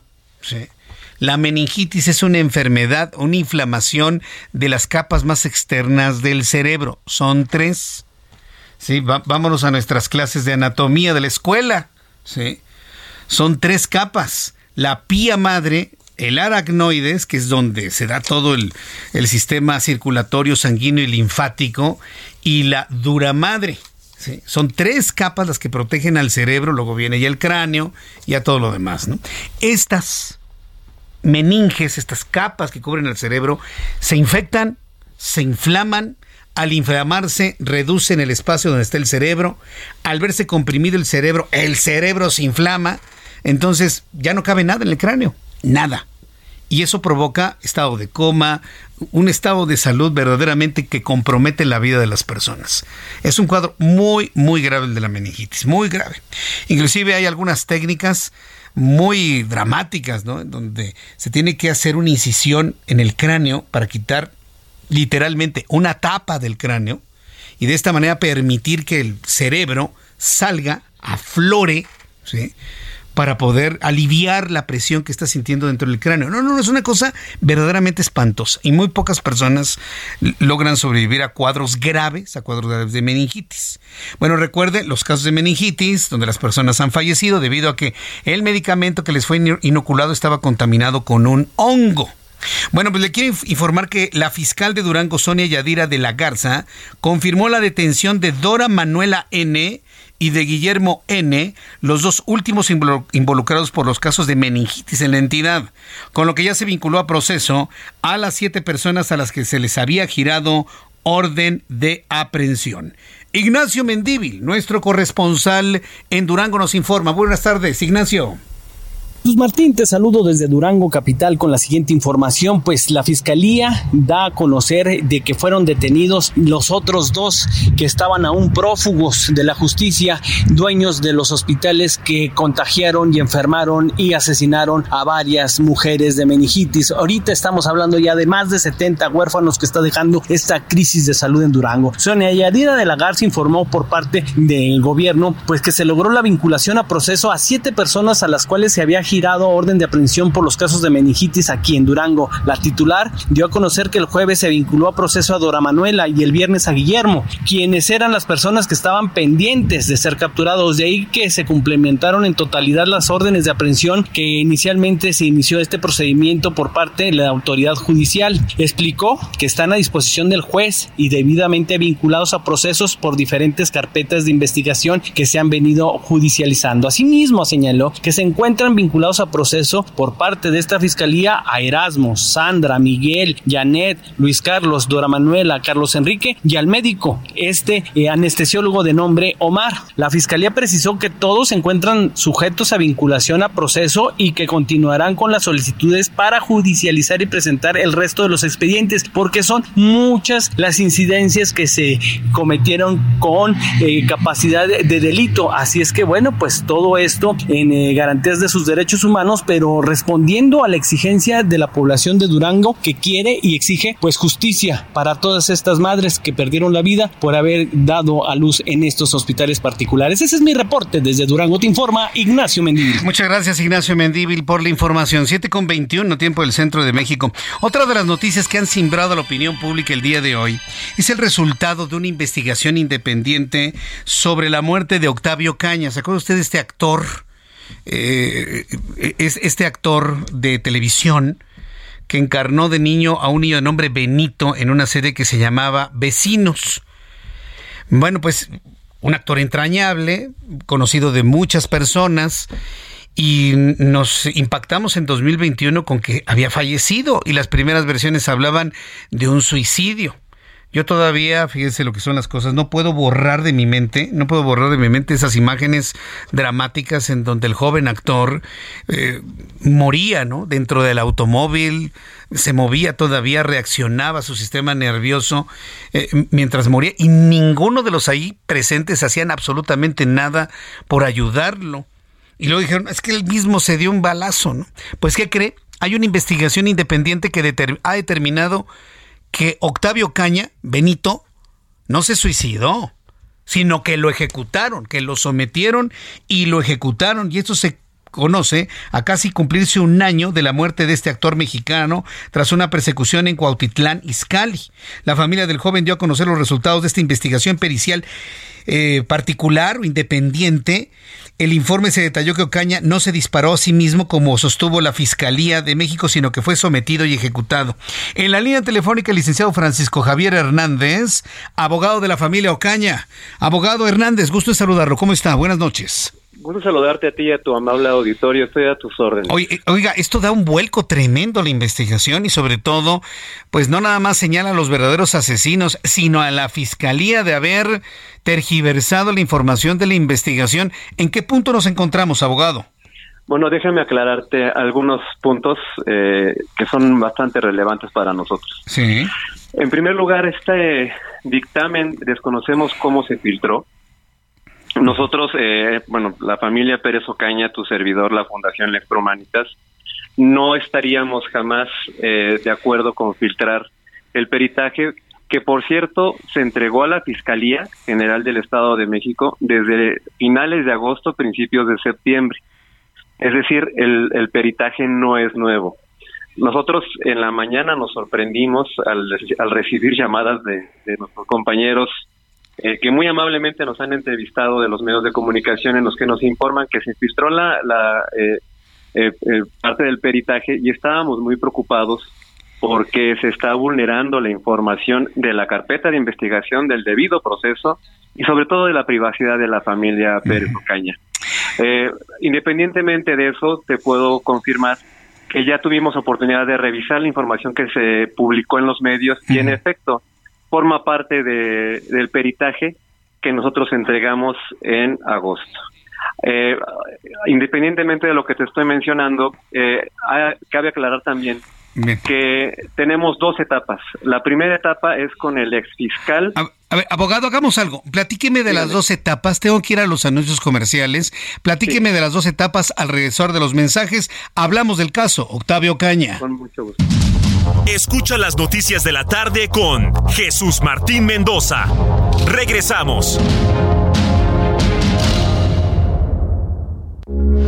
Heraldo Radio, con la H que sí suena y ahora también se escucha.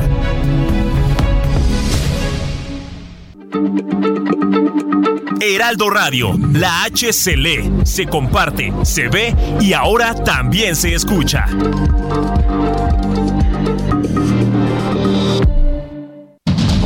Continúa Heraldo Noticias de la tarde con Jesús Martín Mendoza.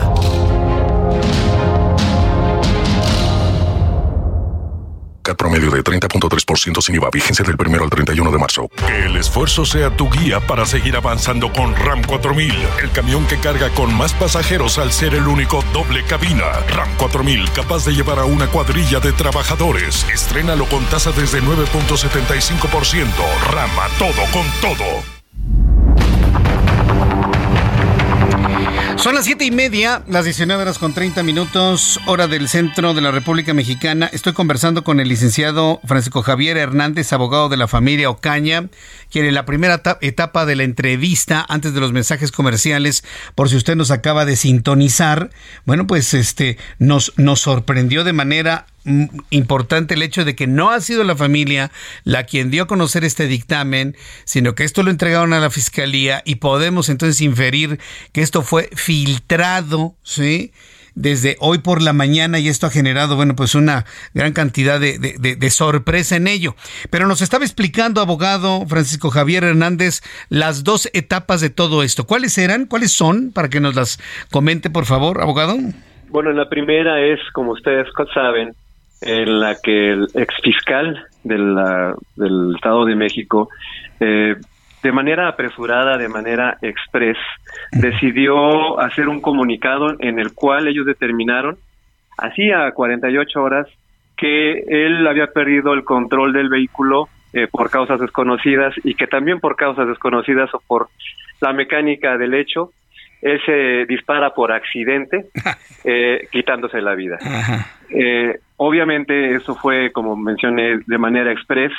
¿Por qué de manera express? Porque ni siquiera ese, fiscal estuvo la, la decencia, la responsabilidad de esperar los demás peritajes que la misma fiscalía había de llevar a cabo posteriormente. ¿A qué me refiero? Que posteriormente llevaron a cabo eh, peritajes en química, en química sanguínea, en genética y en, y en tránsito terrestre. Posteriormente, cuando él ya sale, tuvimos eh, otro acercamiento con el actual fiscal que ha mostrado una apertura diferente. Por lo menos eh, esa apertura ha sido de colaboración y no ha sido de, de cerrazón, de descrédito a, lo que nosotros hemos planteado desde el inicio. A él fue el que, al que le entregamos ese peritaje, que, te, que te hago mención, eh, que ustedes ya conocen la gravedad de lo que está ahí vertido porque los elementos son completamente científicos. Lamentablemente el exfiscal no concatenó, o los servicios periciales no concatenó todas las contradicciones que había en la investigación que ustedes se pueden dar cuenta en el, dictamen que ustedes han podido analizar eh, eh, el día de hoy. ¿Qué es lo que estamos esperando, mi querido amigo? Eh, la Fiscalía solicitó hace un mes aproximadamente el apoyo de la del Poder Judicial de la Federación y el apoyo de la Guardia Nacional para que facilitaran otros peritos para que analizaran la información de las de los peritajes de la Fiscalía y de nuestros peritajes y llegaran ellos ya sea a la misma conclusión que nosotros o a una diversa. Esto estamos eh, en espera a que salga en, unos días. Eh, para nosotros es muy relevante puesto que estamos ya culminando la etapa de investigación complementaria para ya iniciar el juicio en contra de este Leopoldo N. correcto. Pues eh, en el peritaje o en el dictamen que conocimos y que se filtró finalmente, pues entendemos de que entonces se descarta el que Octavio se haya disparado. ¿Esto significa que le hicieron una prueba de radiosonato de sodio para determinar que no hubiese restos del disparo en, su, en sus manos? Bueno, aparte del radisonato de sodio, eh, desde luego eh, como ustedes pueden advertir, hay un cono que se llama un cono delantero y un, cono posterior, en el cual tendría que haber un este muestra de bario de plomo en la mano de Octavio. Pero independientemente de eso, lo que nosotros buscamos es que si estamos nosotros en lo, en lo, en lo equivocado, perdón, en lo incorrecto, pues que entonces los peritos que acaban de llegar nos expliquen puntualmente eh, cuáles son las causas por las cuales podría salir un falso negativo. Es decir, eh, según la bibliografía que hemos nosotros analizado, ninguna de las características para que se dé un falso negativo se cumplen en el caso de Octavio. Otro aspecto relevante es que no se encontraron elementos que acreditaran que hubo una detonación adentro de la camioneta. Y eso es muy importante. Analizamos eh, con su servidor junto con los peritos, que son unos profesionales, en decenas de fotografías. En ninguna foto eh, en ningún caso encontramos otro en el que eh, fuera posible o, al menos medio probable que alguien se disparara, se impactara en la cabeza y no hubiera ningún rastro de detonación adentro de la camioneta.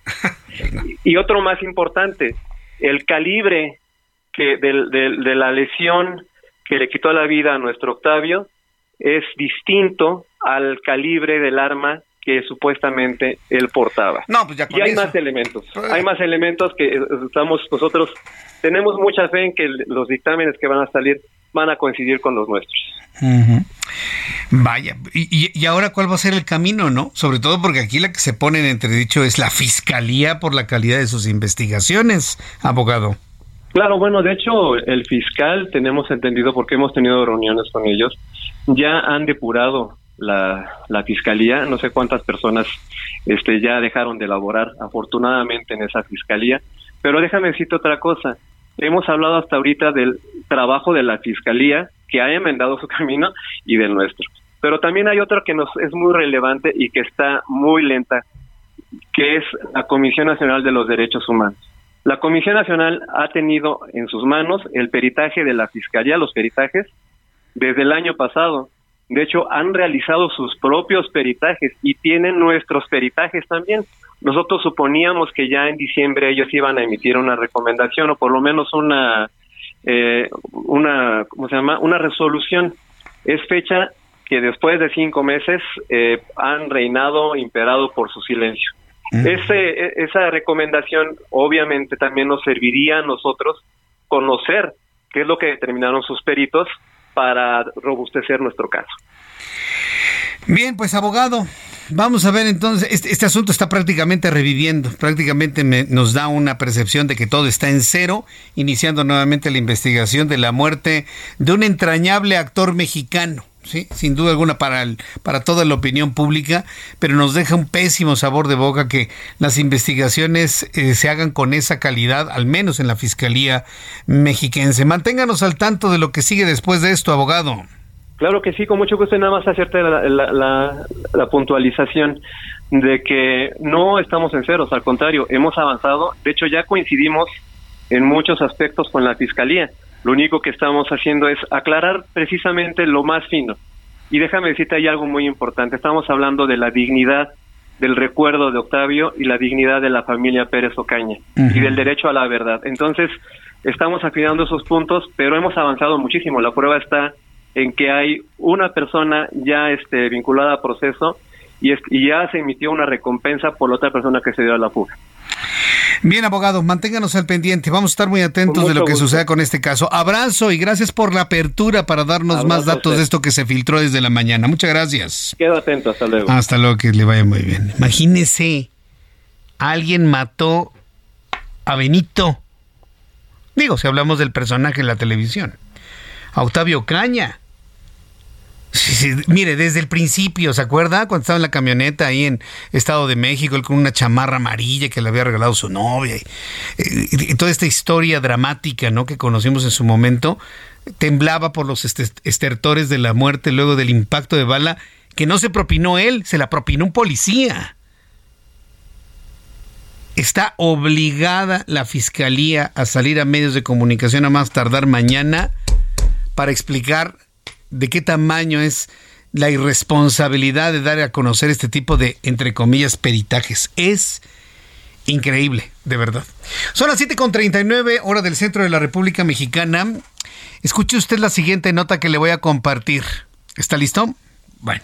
En la Ciudad de México, durante la conmemoración del 217 aniversario del natalicio de Benito Juárez, ante autoridades locales e integrantes de la Gran Logia del Valle de México y del Consejo Supremo de México, el presidente del Poder Judicial de la Ciudad de México, el magistrado Rafael Guerra Álvarez, advirtió que juzgar a los demás sin informarse, divulgar especulaciones sin sustento, creer cosas sin cuestionarlas, vivir a merced de las emociones, no escuchar y creer que se sabe absolutamente todo, intervenir en los asuntos ajenos creyendo tener la verdad. quién le recuerda, eh? Son las manifestaciones más opuestas al comportamiento virtuoso de hacer justicia. El magistrado que consideró que el legado juarista debe significar no saltar a conclusiones, no divulgar chismes, no tomar justicia por propia mano, ya que todo eso nunca será justo. Son las 7 de la noche con 40 minutos hora del centro de la República Mexicana. Le tengo más información en el Heraldo Radio.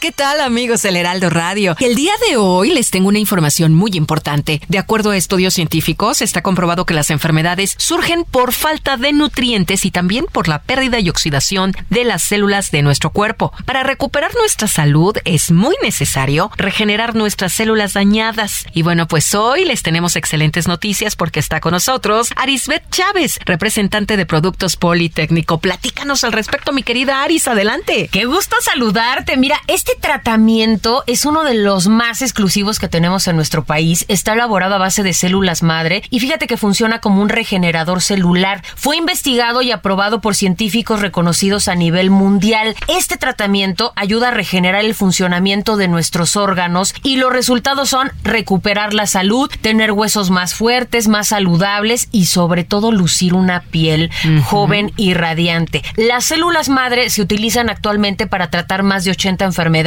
como son diabetes, lupus, cáncer, tumores, Parkinson, Alzheimer, artritis reumatoide, ansiedad, depresión, estrés, entre muchas más. Las células madre ayudan a mejorar tu sistema circulatorio, frenan la propagación de células cancerígenas, van a mejorar tu función renal y hepática y el funcionamiento del sistema nervioso central. Este tratamiento, cada cápsula es riquísima en antioxidantes y va a dotar de una gran cantidad de nutrientes a nuestro cuerpo.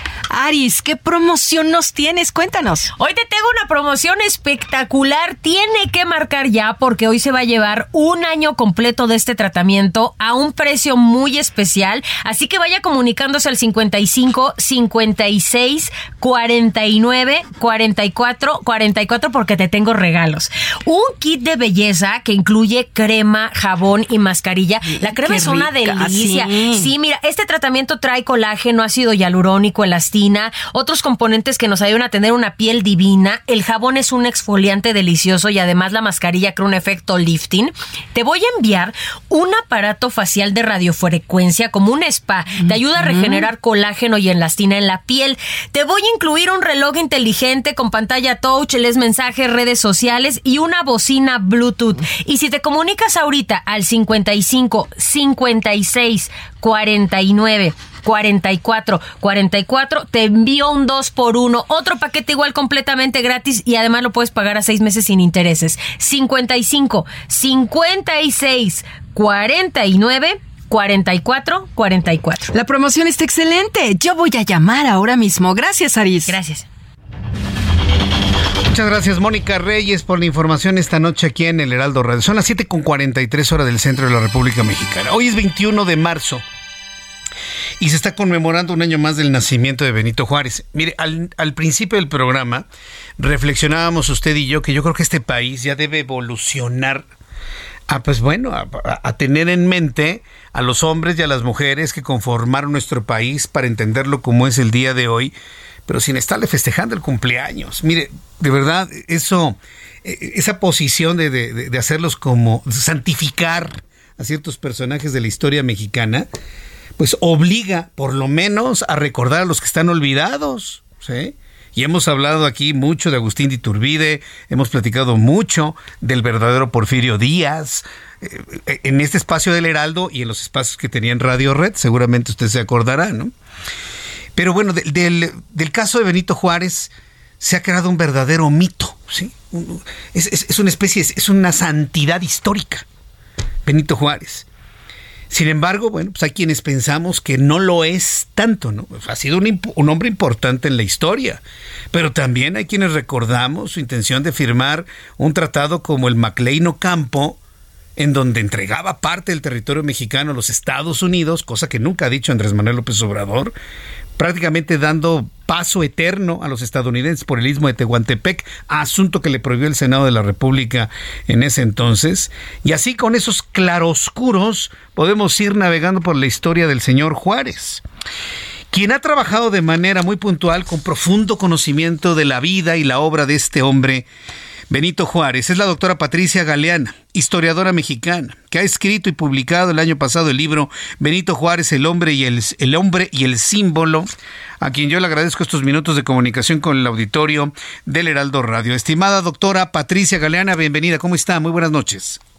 Muy bien, eh, Jesús Martín, me da mucho gusto estar con usted y con todo el auditorio de, eh, de Heraldo Radio. Yo quisiera hacerle un comentario de entrada. Dígame. Eh, porque yo creo que las efemérides nos ayudan para conocer la historia, porque la historia es la que nos constituye.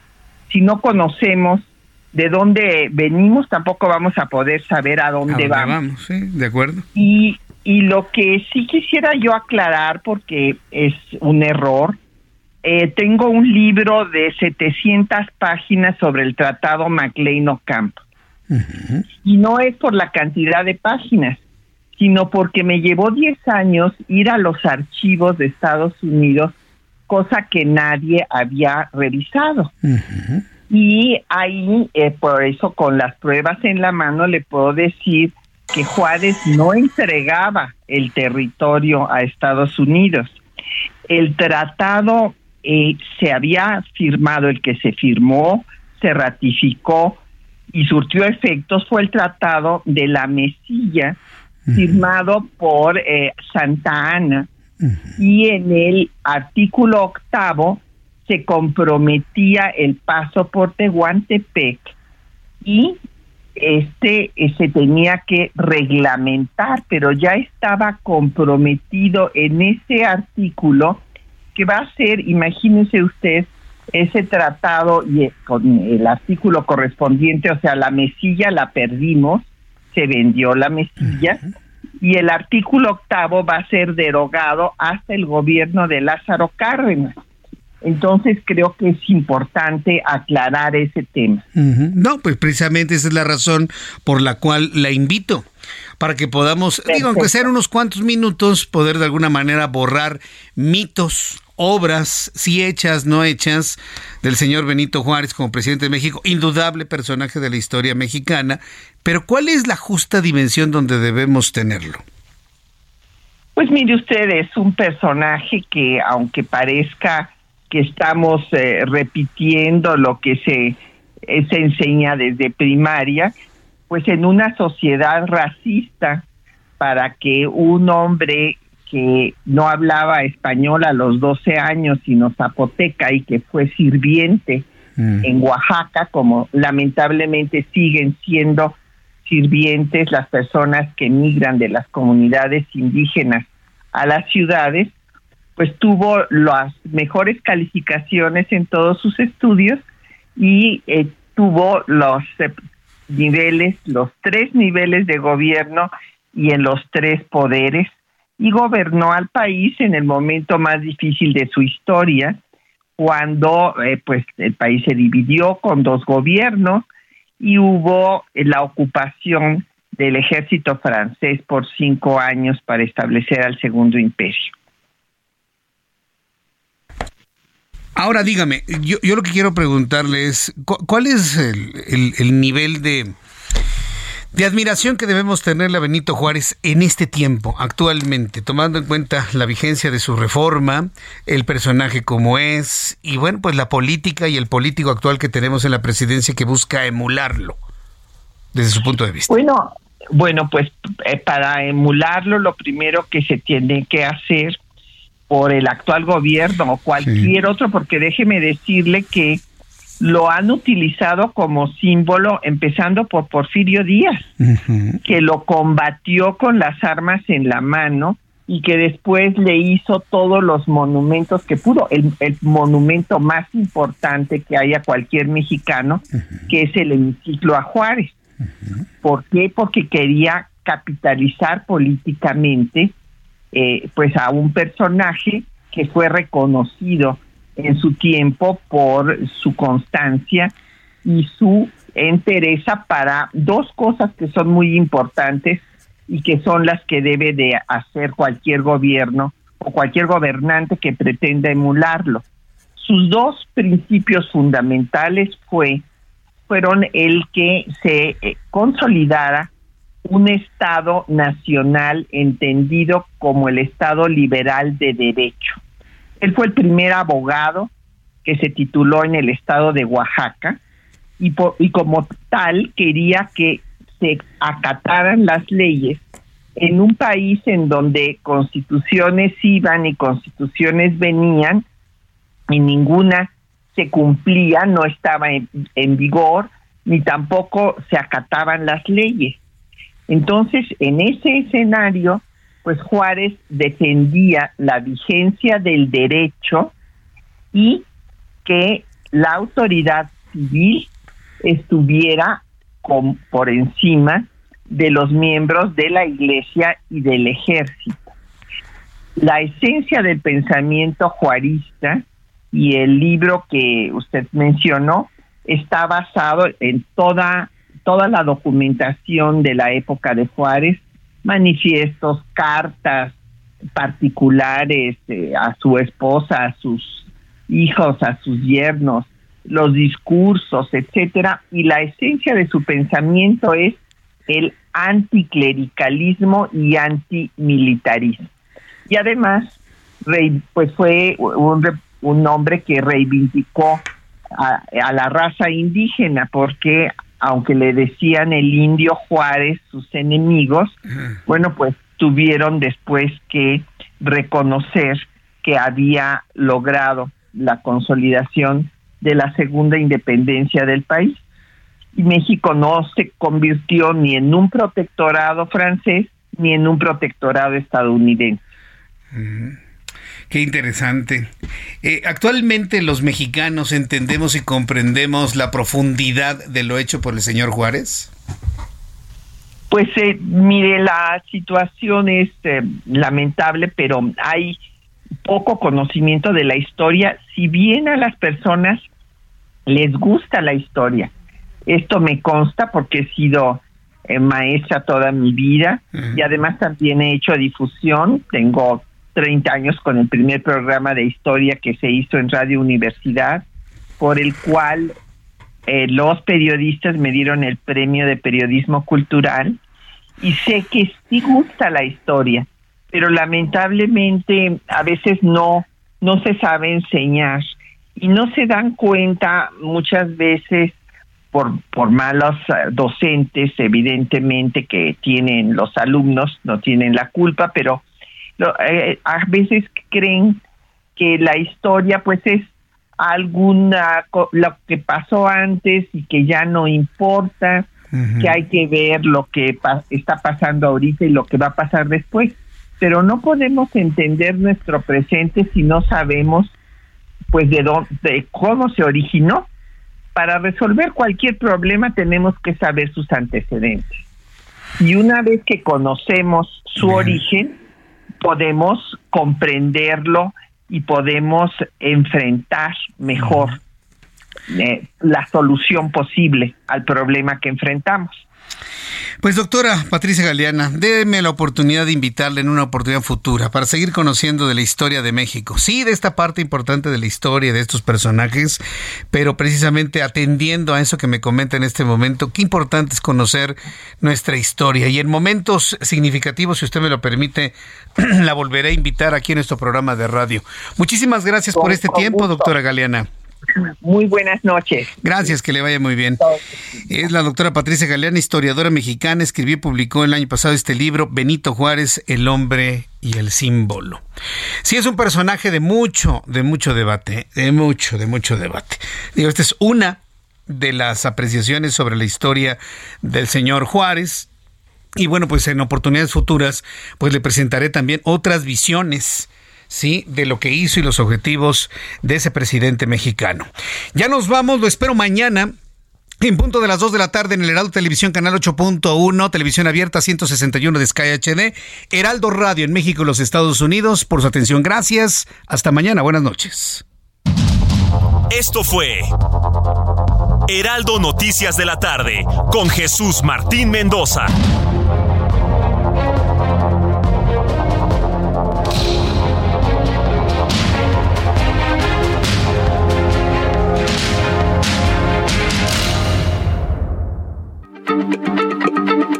Heraldo Radio, la H se lee, se comparte, se ve y ahora también se escucha.